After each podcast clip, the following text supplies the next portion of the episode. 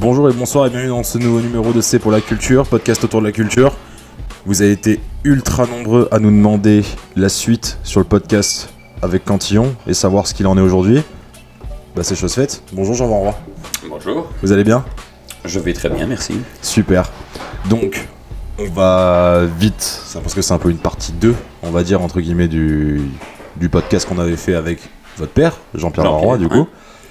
Alors, mais vous allez, je vais quand même vous demander de vous présenter, d'où vous venez, qui êtes-vous, vos origines, votre parcours. Alors, euh, donc Jean Van Roy, fils, fils de Jean-Pierre, euh, précédemment interviewé, euh, et de Claude Cantillon par la même occasion. Oui. Et donc, petit-fils de Paul Cantillon, qui a fondé Oui. la brasserie ici en, en 1900. Et donc, voilà, j'ai- je suis arrivé à la brasserie en 1989, donc il y a, il y a déjà bien longtemps. Ouais. Euh, après mon, mon service militaire et voilà, je, je suis arrivé ici quand, quand les temps étaient encore euh, des, temps, des temps difficiles. Ouais. Euh, donc j'ai connu, j'ai connu la galère, j'ai connu, j'ai connu les difficultés pour vendre, pour vendre une bouteille de, de, de lambic ou de gueuse. Et, et voilà, j'ai eu la chance d'être ici aussi quand euh, cette galère, cette période noire a commencé à décliner Ouais. et qu'on a pu commencer à, à, à vivre une période, une période dorée qui est toujours d'actualité où maintenant les gens s'arrachent plutôt pour, euh, pour, euh, pour avoir, euh, pour avoir des bières de type lambic et des bières de cantine. Ouais, c'est c'est exactement ça. Et ma première question, du coup, c'était euh, pourquoi et quand vous avez repris le flambeau comme votre père en 69 Ouais, à, sa- à- à- à la différence de mon père, euh, qui je crois ne l'obligeait absolument pas à reprendre, à reprendre la brasserie, Ouais. moi rien, rien ne m'y obligeait non plus évidemment, mais à partir du moment où on, on vit dans une famille où les parents se battent corps et âme pour, euh, pour sauver un patrimoine Ouais. familial, Mm. euh, un patrimoine culturel, parce que si Cantillon disparaissait, il n'y avait plus de brasserie de lambic à Bruxelles, Ouais. euh, se battre corps et âme pour, euh, pour sauver un- une, une entité comme la nôtre sans aucun retour, puisque comme on, on l'a expliqué, c'était quand même des années très très difficiles, c'était, c'était, c'était presque inconcevable de ne, de, de ne pas se battre finalement aussi Ouais. et à leur côté et continuer ce combat qu'ils ont mené. Donc voilà, je, je- je- je n'ai jamais réellement réfléchi à savoir si j'allais reprendre la brasserie ou pas. C'est- vraiment quelque chose qui est venu tout à fait, tout à fait natu- naturellement, d'autant plus naturellement que moi je travaille ici depuis que je suis gamin. Ouais, Donc je, dis que je, j'allais suis, je suis arrivé ici en 1989, oui, officiellement, mais, mais, mais, mais- mais je crois que j'avais 7-8 ans, euh, on avait encore une laveuse à bouteilles ici, je mettais des bouteilles sales dans la laveuse. Voilà, donc ça fait, tout ça, petit, quoi. fait, ça fait très très longtemps que j'y suis. Exactement. Et vous avez, euh, qu'est-ce que je veux dire? Comment ça s'est passé la reprise du flambeau Petit à petit, vous avez commencé à faire vos propres brassins. Vous avez, parce que quand j'ai parlé du coup avec votre père, c'était la gueuse, la crique, la framboise, la Saint-Vinus, etc. Mais du coup, aujourd'hui, il y a plus de 40 refs, il m'a dit, voire 50. Euh, peu près. ouais, ouais, probablement, ouais. Ça arrivait quand de faire, euh, de faire évoluer les références et de faire d'autres références que les styles classiques Alors, les, les brassins, rien n'a changé. On, a- on, Ouais. on continue toujours à faire du lambic, c'est- après que ça change. Euh, ben on est passé sur des, sur, sur des bières un petit peu plus, euh, un petit peu plus marquées, euh, on va dire, il n'y a pas tellement longtemps, hein, y, il y a une bonne dizaine d'années. Euh, et je crois que ce qui a fait, euh, enfin, ce qu'on peut préciser, c'est que euh, mon père à l'ancienne n'aime pas du tout ça. Euh, lui, c'est, il y a la gueuse, à la limite la crique et la framboise, et puis le reste, le Les reste, ça styles sert classiques, ouais. ça ne sert strictement à rien. Et donc, on, a, on a commencé, ça a commencé oui, il y, a, il y une bonne dizaine d'années, entre autres quand je, je me suis intéressé très fort au, au monde du vin nature, à rencontrer des vignerons nature, Mhm. des gens qui travaillaient comme nous, des gens qui avaient la même philosophie que nous. Et il était, il était finalement tellement logique de, de commencer à essayer d'une façon ou d'une autre à joindre ces deux mondes. euh, qu'on a, a commencé à travailler avec, euh, avec, avec des raisins. Euh, un peu plus tard, on a commencé à travailler avec du mar. Et, et voilà, on s'est, on s'est ouvert à ce monde-là. Et, et en, en faisant aussi la, la, la Zouance, puisque chaque année, depuis 2008, on faisait une, une bière qu'on appelait, qu'on appelait la Zouance. Donc là, on sortait complètement des, des, clous. Là aussi, on a fait des bières avec, euh, avec un goût quand même euh, très très spécial. La mamouche avec les fleurs de sureau, la natte avec la rhubarbe, qui est aujourd'hui reprise par pas mal de mes confrères aussi. voilà, on, ça, ça, c'était tellement, tellement évident tellement évident qu'aujourd'hui on a, je, je, le conçois, on a, donc je ne regrette absolument pas, hein, bien, mais on a trop de bière. Ah, euh, et l'idée, de, un, c'est de ne plus en faire de nouvelles, ou vraiment un minimum, et de commencer à faire des rotations au niveau, au niveau de ces mêmes bières avec les vignerons, entre autres, de ne plus faire euh, chaque année telle ou telle bière, mais de faire, de faire cette, cette bière tous les deux ou tous les trois ans. Ouais, parce que ben, vous venez d'évoquer la Zwang, c'était une de mes dernières questions, mais on va la poser maintenant du coup. C'est comment ça, comment c'est venu la Zwans, comment c'est né cette, euh, parce que maintenant c'est un festival. Alors, c'est euh, un événement, quoi. C'est un événement assez, euh, assez important.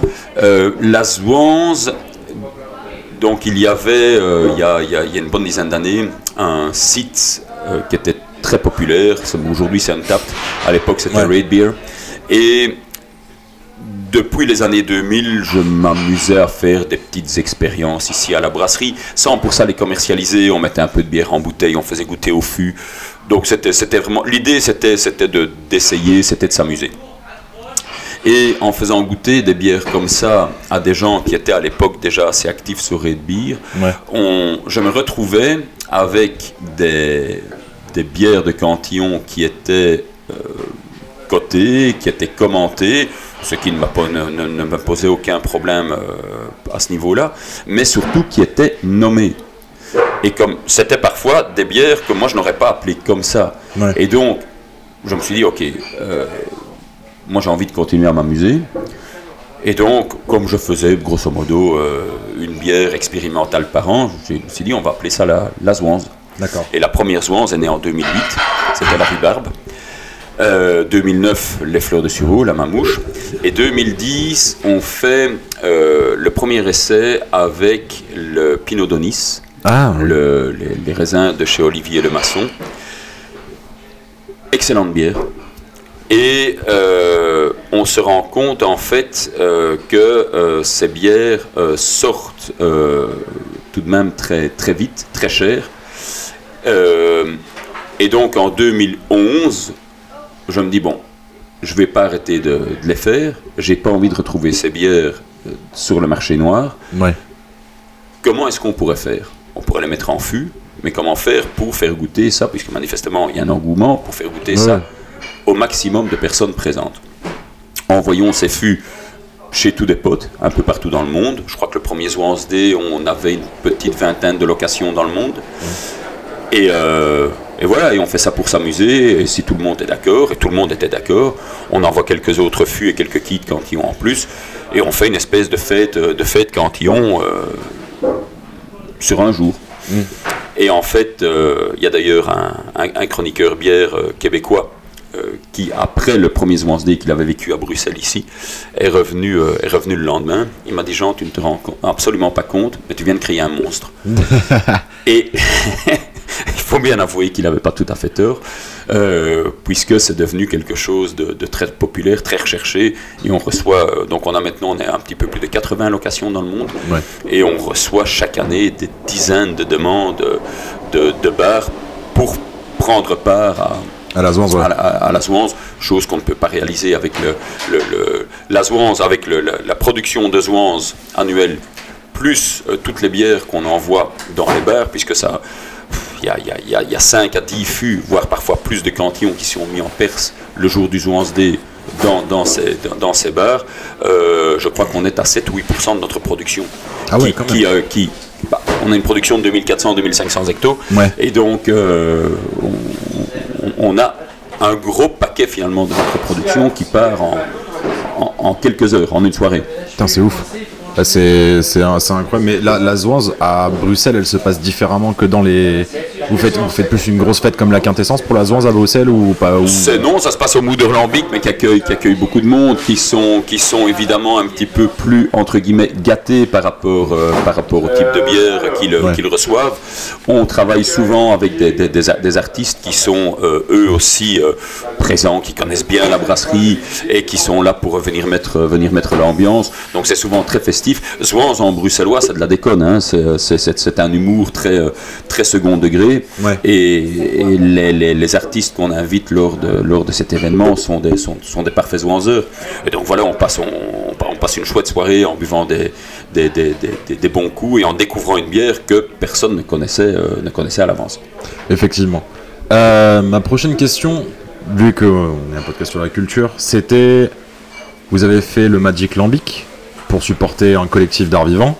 Vous avez fait, qui est, je pense, une de vos grosses passions, la cuvée Saint-Gilloise pour l'Union Saint-Gilloise. Bien évidemment, vous êtes un fier supporter comme mon, comme mon collègue très de fier. Très fier. Euh, pourquoi soutenir la culture bruxelloise est important pour la brasserie? Alors, euh, on a, on, on a, on a donc le, le, le Magic Land Théâtre est un théâtre que l'on connaît depuis très longtemps, depuis, euh, depuis les années 80. Euh, c'est un théâtre de rue. Ce sont les saltimbanques. Voilà, ce sont, ce sont, euh, c'est un, ce sont des gens. euh, J'aime bien leur façon de, de, de, voir la vie, leur façon de travailler, leur façon de faire. Euh, ils ont un, un, local qui, euh, qui est loin d'être une salle de spectacle, mais qu'ils ont transformé en salle de spectacle dans un des quartiers qui n'est pas le plus, le plus reluisant de la ville. On s'y connaît aussi, la brasserie n'est pas spécialement dans un des quartiers les plus reluisants de la ville non plus. Euh, et donc, il se fait que, pour des raisons purement politiques, euh, le Magic Land Théâtre perd ses subventions, le peu de subventions qu'ils avaient. On a plein d'amis euh, qui, euh, qui jouent dans la, dans, dans la troupe et on s'est dit, est-ce qu'on pourrait faire quelque chose? Et donc, là, en 2016, on avait fait, pour la Zouance, la Zouance 2016, on a fait, fait cet assemblage de, de framboises, de myrtilles, 20%, 20% de myrtilles euh, vieillies en lambic, 80% de framboises, et de la, de la vanille bourbon fraîche, pour apporter le côté, le côté vanillé, euh, le côté rond à la, à la bière. Ouais. Et on s'est dit, pourquoi ne pas refaire cette bière, parce qu'elle avait eu un succès quand même très très important, pourquoi ne pas refaire cette, cette bière au profit et la vendre au profit du, du Magic Land. Alors ça n'a évidemment pas euh, suffi à, euh, euh, à, à leur, le- le- leur donner tout ce qu'ils avaient perdu Ouais. en, en- en subside, mais on a, on, ça, leur a vont- permis, ça leur a permis de tenir la tête hors de l'eau Ouais. et donc de, de subsister pendant deux ans, je pense, jusqu'à ce qu'ils retrouvent de nouveau, heureusement, ces, ces subsides. Il y a des gens qui vous ont suivi. En plus, sur le j'avais, j'ai lu un article où euh, il y a vous, mais il y a plein de gens qui ont fait des initiatives du coup pour suivre, pour, euh, pour aider le Magic. Euh, Il y a d'autres, il il y a- personnes où effectivement, Ouais, c'est ça, qui ouais. ont- on, on- on a, lancé, on a lancé un, un, un- un petit mouvement. Ceci dit, ils étaient soutenus par par, le, par, par d'autres collectifs d'artistes, etc. etc. Ouais, voilà. Donc euh, on- n'était pas seul là-dedans, loin, loin de là. Euh, et euh, oui, il y, a- y y plein d'artistes, plein de, collec- plein de, de- de- de- de collectifs, des artistes déjà assez, assez connus ici en, en Belgique, hein, Philippe, et en France aussi, hein, Philippe Geluc, euh, Ah oui, oui, bien sûr, ouais, ouais. Zidani, euh, donc il y avait- y, y vraiment beaucoup de monde qui était là pour les, pour les supporter. Bon, et voilà, cool. et si nous, si nous on a pu contribuer et financièrement et un petit peu pour pousser, euh, pour pousser la charrette au niveau, euh, au niveau des, des- des- des aides et des contributions venant d'autres personnes, euh, Ouais. tant mieux. Et euh, la cuvée Saint-Gilloise, du coup? Oui, la Saint- sûr. Saint-Gilloise, c'était évidemment. La cuvée Saint-Gilloise n'était pas pour aider le, le- le club. À l'époque, la, la cuvée Saint-Gilloise a, a- a deux ancêtres. Euh, la- L'ancêtre de la cuvée Saint-Gilloise, c'est la cuvée 1904. D'accord. Donc en fait, le, le- le club en, en 2003 me demande euh, s'il y a moyen de faire une petite bière spéciale pour fêter le centenaire du premier titre. L'Union fête son premier titre de champion. L'Union, 11 fois champion tout de même. hein. Ouais. Euh, pe- pe- petite équipe, mais euh, les gars, les gars. petite, petite équipe, mais, euh, mais donc euh, 11, 11 titres de, de- de champion. Et donc en 1904, l'Union est champion pour la, pour la première fois. Et 100 ans plus tard, le, le club me demande si on sait faire une bière, une bière spéciale. Ouais. Et on fait donc la cuvée 1904. Euh, assemblage de lambic euh, avec une- un, un houblonnage à froid, avec du houblon à l'orto. Donc là, je m'inspire de ce qu'on avait fait avec l'iris. Ouais. Et euh, ça donne une excellente bière, vraiment vrai euh, très très bonne. Euh, il se fait qu'en, je ne sais pas si c'est parce que les joueurs ont bu de la cuvée 904, mais il se fait qu'en 2004, euh, l'Union est championne en division 3 et euh, donc monte en division 2. On me demande de refaire la même bière qu'on appelle la cuvée des champions. Ouais, du coup, ouais. Ok.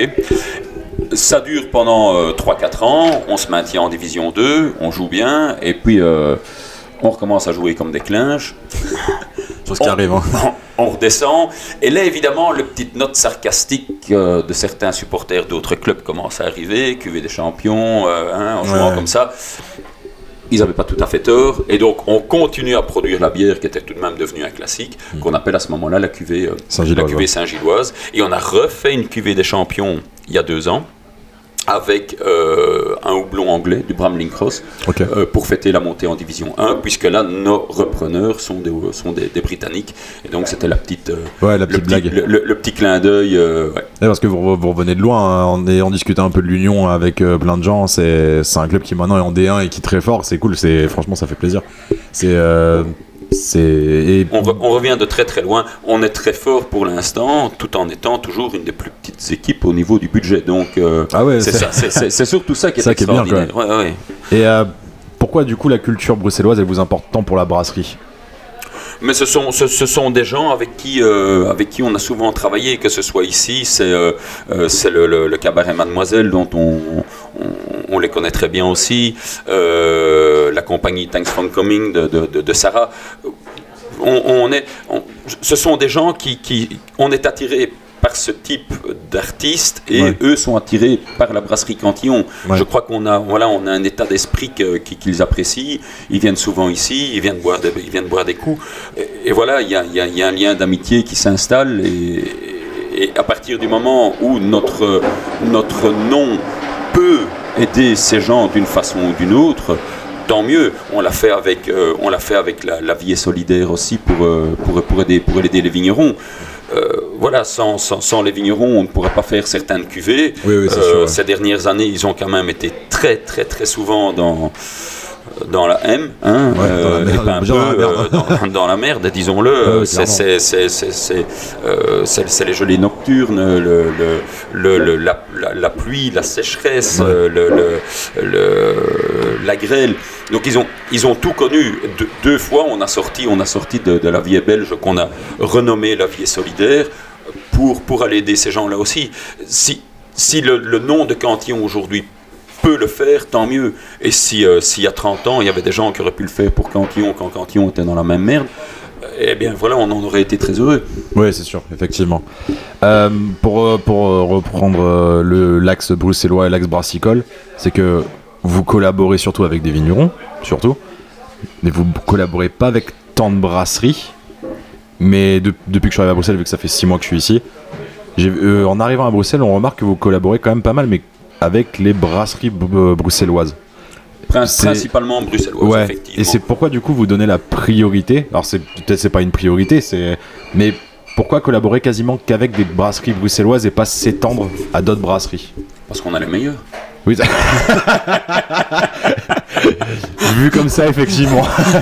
Non, non, mais ça, il, faut, il, faut, il faut remonter, il faut remonter plus loin. Euh, les premières brasseries avec qui on, avec qui on collabore ne sont même pas belges. Ah ok. Euh, euh, les, les- les premières brasseries avec qui, avec qui on collabore euh, sont des brasseries plus anciennes, puisque finalement la- la- le, le réveil de la, de la craft en Belgique est assez, euh, est assez récent hein, Ouais, comparé, ouais, oui, com- oui, comparé clairement, à ouais. d'autres. Et donc les, les premières brasseries avec qui on collabore sont espagnoles et italiennes. Ok. On collabore d'abord avec Ela Goulons, Carlos, Oui, oui bien sûr. euh, qui mélange du lambic de chez Cantillon dans sa pura pale pour faire la Settembre. Ouais. Superbe bière. Oh oui. Et on collabore avec euh, euh, Leonardo de Birrificio del Borgo, Mm. qui mélange du lambic dans sa duchessa pour faire la duchessique. Brasserie revendue il y a 7-8 ans, je pense, approximativement, peut-être plus, à InBev. Ah, Donc là, évidemment, il n'y a plus de, De- il a plus Cantillon, ouais, qui part chez Del Borgo depuis, de- depuis un petit bout de temps.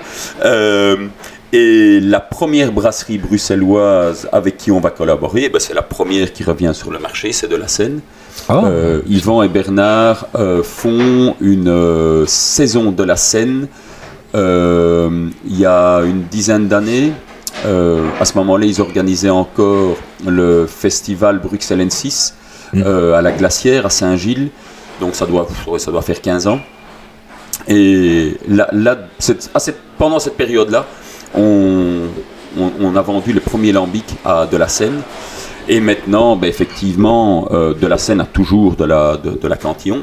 Euh, nos amis d'en face, l'Ermitage, ont, euh, ont, un petit peu de Cantillon.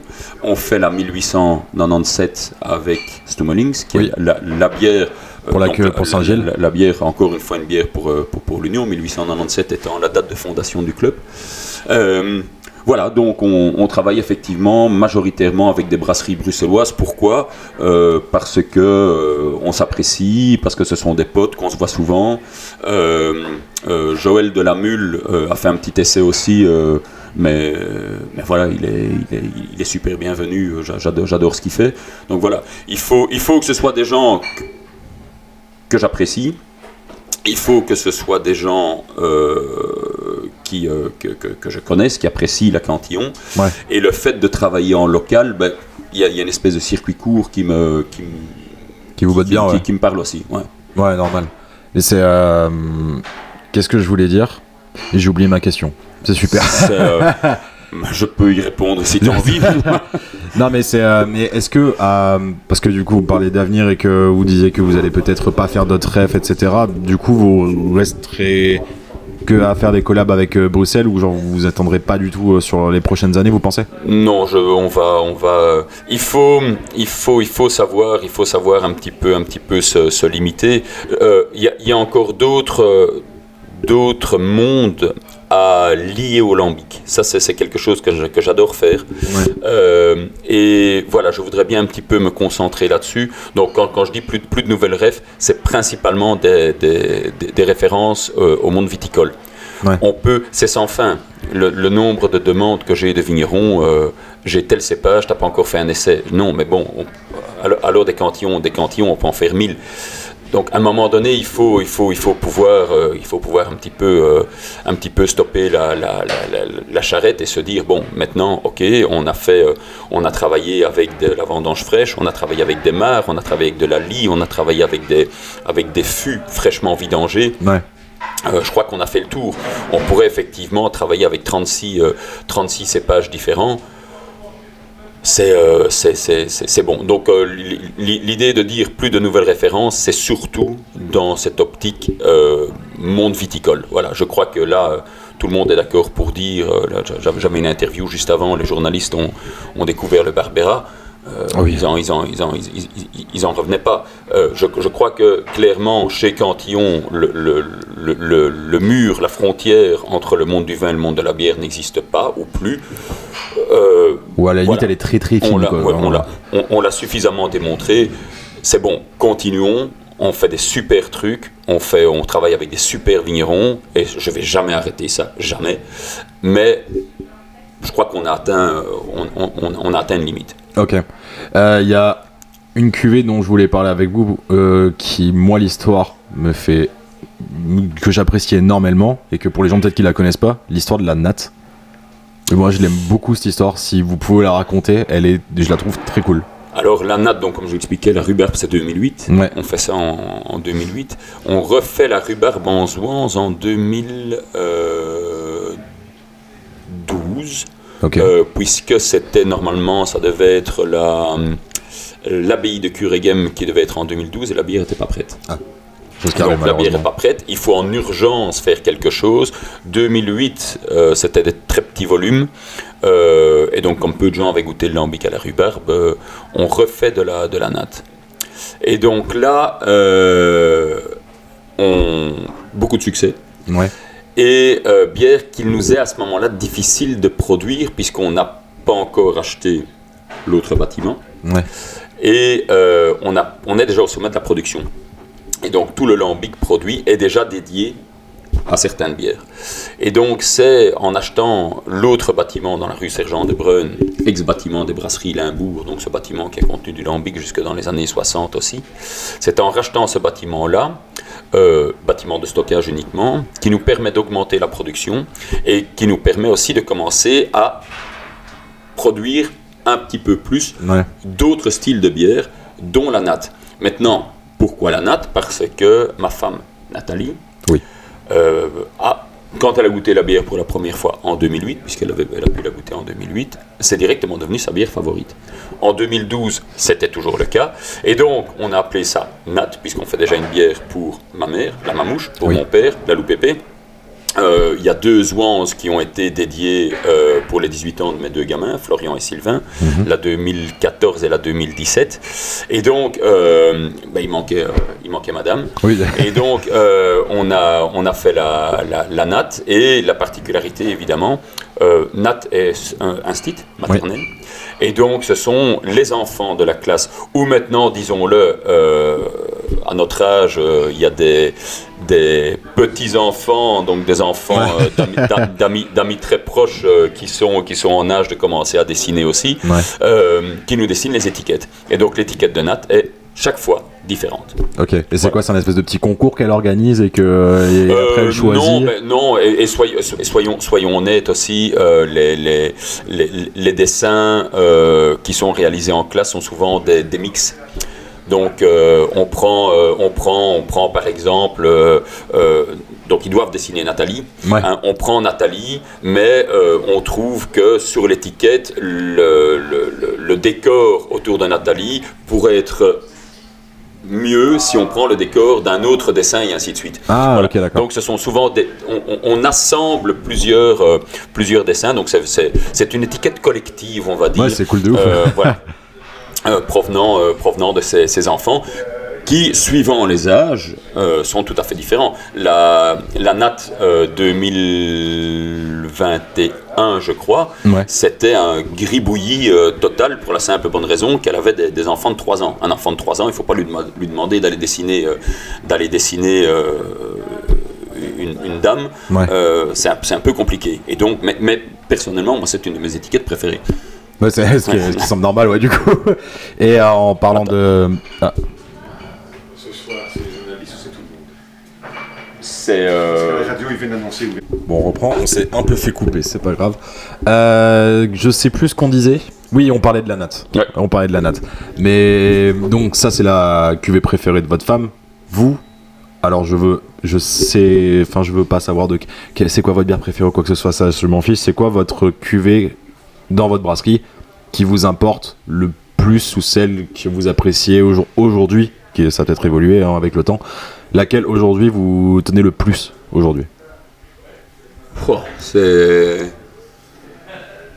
Réponse, réponse euh, ou question, question difficile, réponse, réponse difficile aussi. Oui, je, crois, sûr. je crois que celle, un brasseur de lambic, celle, euh, la bière à laquelle il tient le plus, c'est le lambic. Ouais, le lambic pur, ouais, effectivement. Parce que, parce que sans cette bière-là, on fait pas le reste. Oui, effectivement. Euh, voilà, et c'est c'est la bière la plus fabuleuse du monde parce que quand on va, quand on va, on va, on va déguster ces bières pour un assemblage, euh, on peut, euh, on, on- on peut pleurer parce qu'on trouve pas, on trouve pas ce qu'il faut et euh, on trouve pas les bières extraordinaires, et on peut pleurer parce qu'on trouve, on trouve sur des, on tombe sur des pépites absolument fabuleuses. Donc, c'est, oui, le, le- le lambic sans aucun doute. Maintenant, euh, une bière transformée, euh, et on parlait de, de ce, de, de- de- de ce, ce- ce- ce mur, cette frontière qui n'existe plus entre le monde du vin et le monde de la bière chez Cantillon, ou qui est très ténue. Euh, je crois que l'emblème de, de cette image-là, c'est le lambic veillé en fût de, de vin jaune de chez, de chez Stéphane Tissot, hein, donc la vie est belge. Et c'est vraiment, je crois, euh, si, et, Stéphane est d'accord là-dedans aussi, euh, si euh, la- le monde de la bière représente un puzzle et le monde de- du vin représente un autre puzzle, la pièce du puzzle qui va les relier toutes les deux, Ouais, c'est la vieille. c'est la vie belge. Et donc ça, c'est ça, c'est quand même quelque chose qui est qui est, euh, qui est qui est assez extraordinaire. Et donc c'est une bière qui me tient qui me tient très à cœur aussi. Mais sinon, de, de- de loin et avant toute chose, le lambic, évidemment. Oui, bien sûr, le lambic, effectivement. Euh, petit truc qu'on fait à chaque fois dans le podcast, c'est un, es- un espèce de portrait chinois, du coup. C'est, je vous poser trois questions et vous allez vite, très vite comprendre. Si vous deviez garder une chanson toute votre vie, ça serait laquelle? Une chanson toute ma vie. Ouais. Votre musique préférée du, de la vie entière Mistral gagnant. Mistral gagnant? Ouais. Ah ouais, très beau morceau en plus. Voilà. Euh, J'ai un- adoré Renault. J'ai dit j'ai parce que bon, il faut bien avouer. euh, j'ai adoré Renault et j'ai et j'ai rencontré ma femme sur Mistral gagnant. Donc euh, Ah, ouais, voilà. c'est- c'est c'est- mais c'est méga beau quand même. c'est méga beau. Euh, un film que vous pourrez, vous prendrez tout, vous prenez toujours une claque à chaque fois que vous le voyez? Ouais, j'aime bien, j'aime bien, j'aime bien les films, euh, les films, les, les, les, les- films qui déconnent et avec les grands acteurs. Je sais pas moi. euh, euh, un, un, un Bébel, euh, euh, Bébel, Belmont, Bébel Delon, Borsalino et euh, ou, ou, ou- ou alors de la de, de la déconne style Dickeneck. Oui, oui, bien sûr. Voilà, ça c'est quand même grandiose aussi. Oui, c'est vrai que c'est un, film qui est vraiment très marrant. Voilà. Et euh, un livre que vous apprécierez toute votre vie?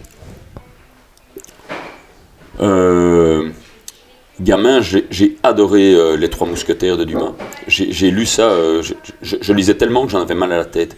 Ah ouais, à ce moment. Euh, ouais, je, je- je me suis plongé là-dedans. C'était, euh, euh, voilà, ouais, on, on va dire, on va dire, euh, pour, pour retourner il y a, il y a- il y a très longtemps, euh, les, les- les Trois Mousquetaires de Dumas. Ça m'a vraiment, ça, m'a vraiment scotché. Eh ben ok. Merci Jean Varrois. C'était super. Je vous dis à la prochaine. Ciao les potes. Voilà.